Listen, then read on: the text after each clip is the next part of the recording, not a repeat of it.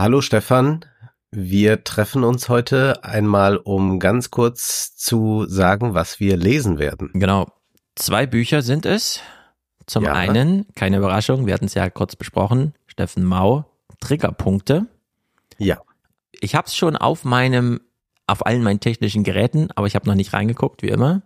Ich will aber kurz sagen, dass unser Kumpel Niklas Schmucker, bekannt aus den Polen-Besprechungen im Fernsehpodcast, gestern war ja Polenwahl, also mhm. demnächst auch dazu, sitze gerade bei der Vorstellung von Steffen Maus neuem Buch. In der ersten Reihe Saskia Esken, in der letzten Reihe Kevin Kühnert.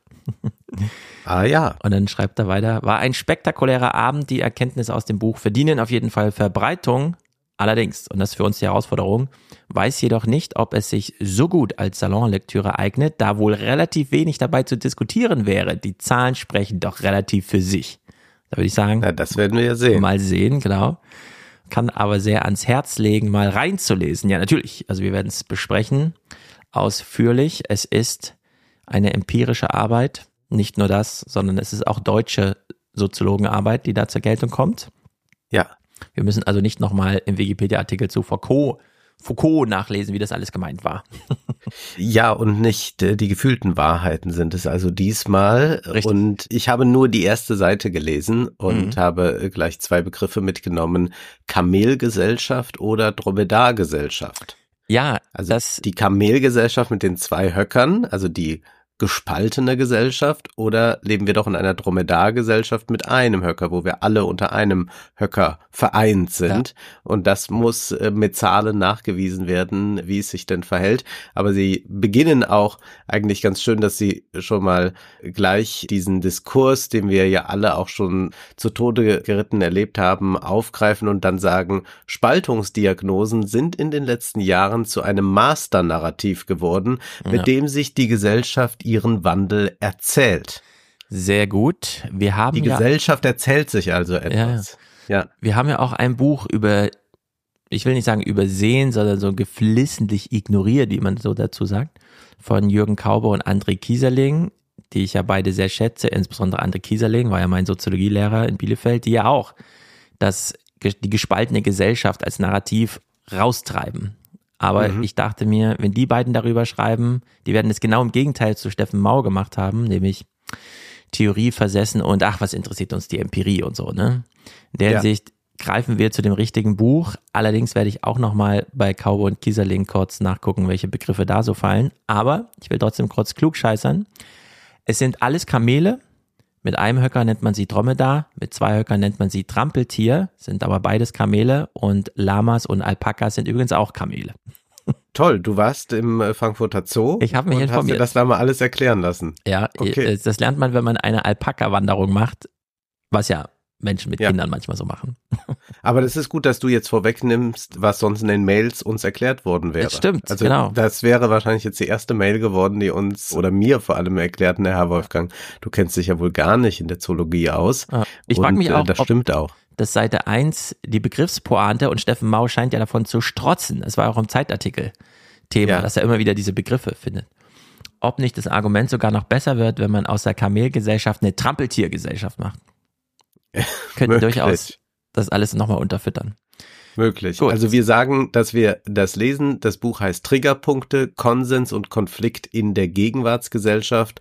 Warum Gendersternchen und Lastenfahrräder so viele Menschen triggern, steht jetzt noch dazu bei Amazon angezeigt. Ja. Also wir wissen schon, in welche Richtungen es da gehen wird, welche Konflikte werden da aufgetan. Das Buch ist, wie schon gesagt, von Stefan Mau, Thomas Lux und Linus Westhäuser.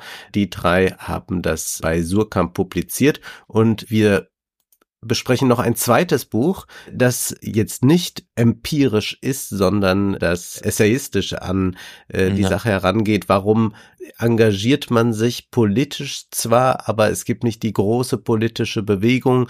Adam Tooze hatte ja damals in seinem Lockdown-Buch geschrieben, ja, aber was immer auch geschehen ist, nirgends ist so etwas wie Klassenkampf sichtbar.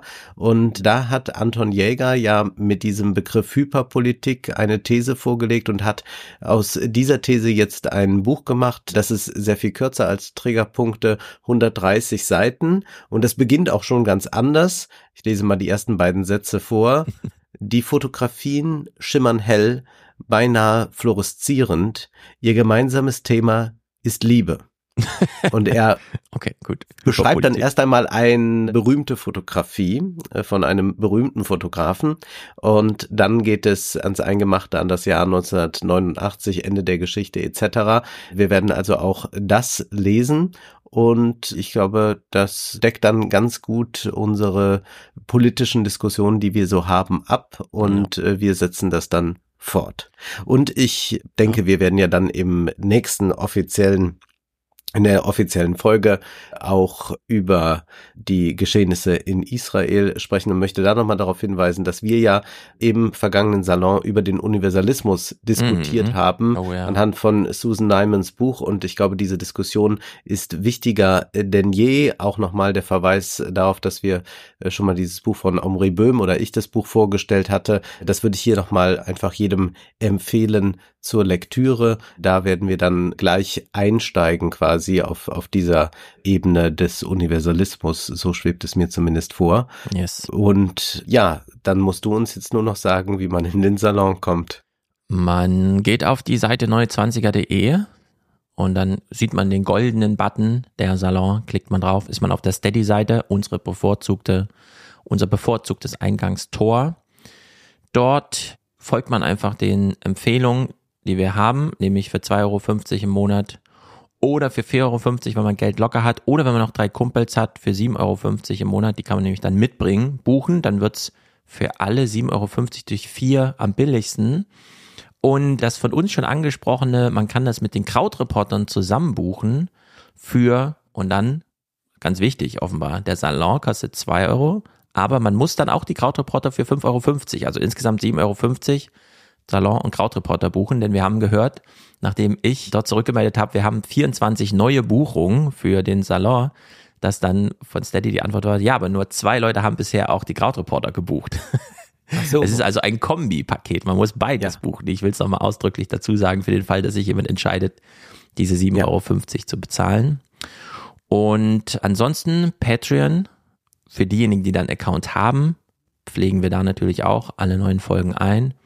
Und bei Apple kann man für die Leute, die auf dem iPhone hören, mit der iPhone-App, mit der Apple Podcast-App, die können dann einfach mit einem Klick sofort Salon buchen, kostet aber einen Euro mehr, nämlich 3,50 Euro. Also wir bevorzugen Steady und ganz wichtig, alle Kapitelmarken sind drin. Ich kriege immer mal wieder diese Mails. Könnt ihr nicht auch im Salon Kapitelmarken machen? Alles drin. Es ist alles drin. Man muss es nur mit einer richtigen Podcast-App hören. Spotify, Overcast, Pocket Casts oder wie sie auch alle heißen, Apple Podcasts. Also man kann auch den Steady Salon im Apple Podcast abonnieren, einfach bei Plus und dann URL eintragen wie, und so weiter. Also es ist alles verfügbar, wenn man es nur richtig hört und nicht nur auf der Steady-Seite, auf der Webseite auf Play drückt. Das empfehlen wir sowieso nie, dass man im Browser Podcast hört. Das ist Quatsch. Und man kann, wenn man bei Spotify am liebsten alle Podcasts hört, was wir auch nicht empfehlen, aber das machen ja trotzdem ganz, ganz viele Leute, mhm. Die können auch über Spotify direkt den Salon dort anklicken und kommen dann zur Steady-Seite und können das auf diesem Wege dann buchen. Und wie gesagt, man kann den Podcast dann überall, wie man für gewöhnlich Podcast hört, dann hören. Man muss also nicht nochmal extra irgendetwas herunterladen. Es ist kinderleicht und es ist jetzt doch schon ein sehr, sehr beachtliches Archiv. Also wir machen das seit Januar 2020, gibt es den Salon und äh, da sind einige Lektüren zusammengekommen. 80 Bücher und, oder so haben wir besprochen. Ja, yes, Wahnsinn. Und wir machen fröhlich weiter. Also dann hören wir uns erstmal am Ende des Monats mit den regulären, brisanten Darf ich noch ein Thema Themen. ausräumen? Ja. Du kennst ja dieses beliebte Genre, Themen, über die wir nicht sprechen, spricht man dann trotzdem kurz an, im Sinne von, wir besprechen sie nicht. Und wir haben ja jetzt häufiger über den Kulturkampf und so weiter gesprochen. Ich habe natürlich deine Filmanalyse zum Thema Taylor Swift gehört. Finde ich auch alles gut. Aber Taylor Swift und Helene Fischer, nur weil die beide blond sind, sportlich und singen, haben gar ich, nichts in einem Gedankengang zu tun. Ja, das muss man erklären, dass ich sagte, dass sie im Prinzip außergewöhnlich gewöhnlich sind. Also wir haben es hier nicht bei Helene Fischer oder bei Taylor Swift mit Stars zu tun, die völlig von einer anderen Welt sind. Also das ist nicht Madonna ja. oder Cher genau. oder so etwas und das sind auch nicht ja Stimmen wie Cindy Lauper oder Bonnie ja. Tyler, bei denen man sagt, sowas habe ich noch nie gehört, sondern es sind ja normschöne Stimmen, aber keine außergewöhnlichen Stimmen. Yes. Und de deshalb habe ich diesen Vergleich gewagt, habe aber gleich gesagt auch, es gibt schon den Unterschied, dass wir es ja bei Taylor Swift mit einer Singer-Songwriterin zu tun mhm. haben und das ist bei Helene Fischer nicht ja. der Fall. Also, also liebe Swifties, ja. ich äh, will ja. euch nichts Böses tun. Ich habe da nur einen einen einen Vergleich gewagt, um etwas deutlich zu machen. Also ich finde das nämlich alles genau richtig. Ich höre Taylor Swift wahnsinnig gerne, auch jetzt gerade.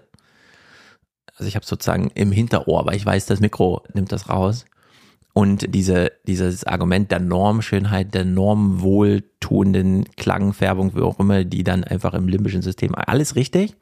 Aber damit ist sie so sehr und so global ihr eigener Maßstab, dass sie gar keine Helene Fischer als Erklärungskulisse braucht. Das war okay. mir nur wichtig. Nein, also sie ist natürlich für dich und für alle einzigartig. Ja, wir gut, dass wir das mal hier noch haben gehandelt haben. Also ich bin jetzt nicht zum Swifty geworden. Ich höre jetzt auch nicht lauter diese Titel. Ich habe das in der Filmanalyse alles ein bisschen ausgeführt, äh, was ich zu dem Phänomen zu sagen habe. Würde aber, wenn jemand doch mal ein Lied von Taylor Swift hören möchte, empfehlen Champagne Problems. Finde ich ein ziemlich gutes Lied. Ja. Du empfiehlst Champagne Problems, ich empfehle, empfehle I Wish You Would und zwar nur jetzt gerade. Hätte man mich mhm. gestern gefragt, wäre es wahrscheinlich You Need to Calm Down gewesen. Morgen könnte es Miss Americana sein. Es ist grundsätzlich Ready for It und das eine oder andere. Cruel Summer, okay. super Nummer. Ja, du, du bist ein Swifty, wir können das, glaube ich, nicht mehr ändern. Okay. So, und damit wünsche ich euch noch einen schönen Monat und hören uns dann zu den düsteren Themen am Ende des Monats. Bis dann.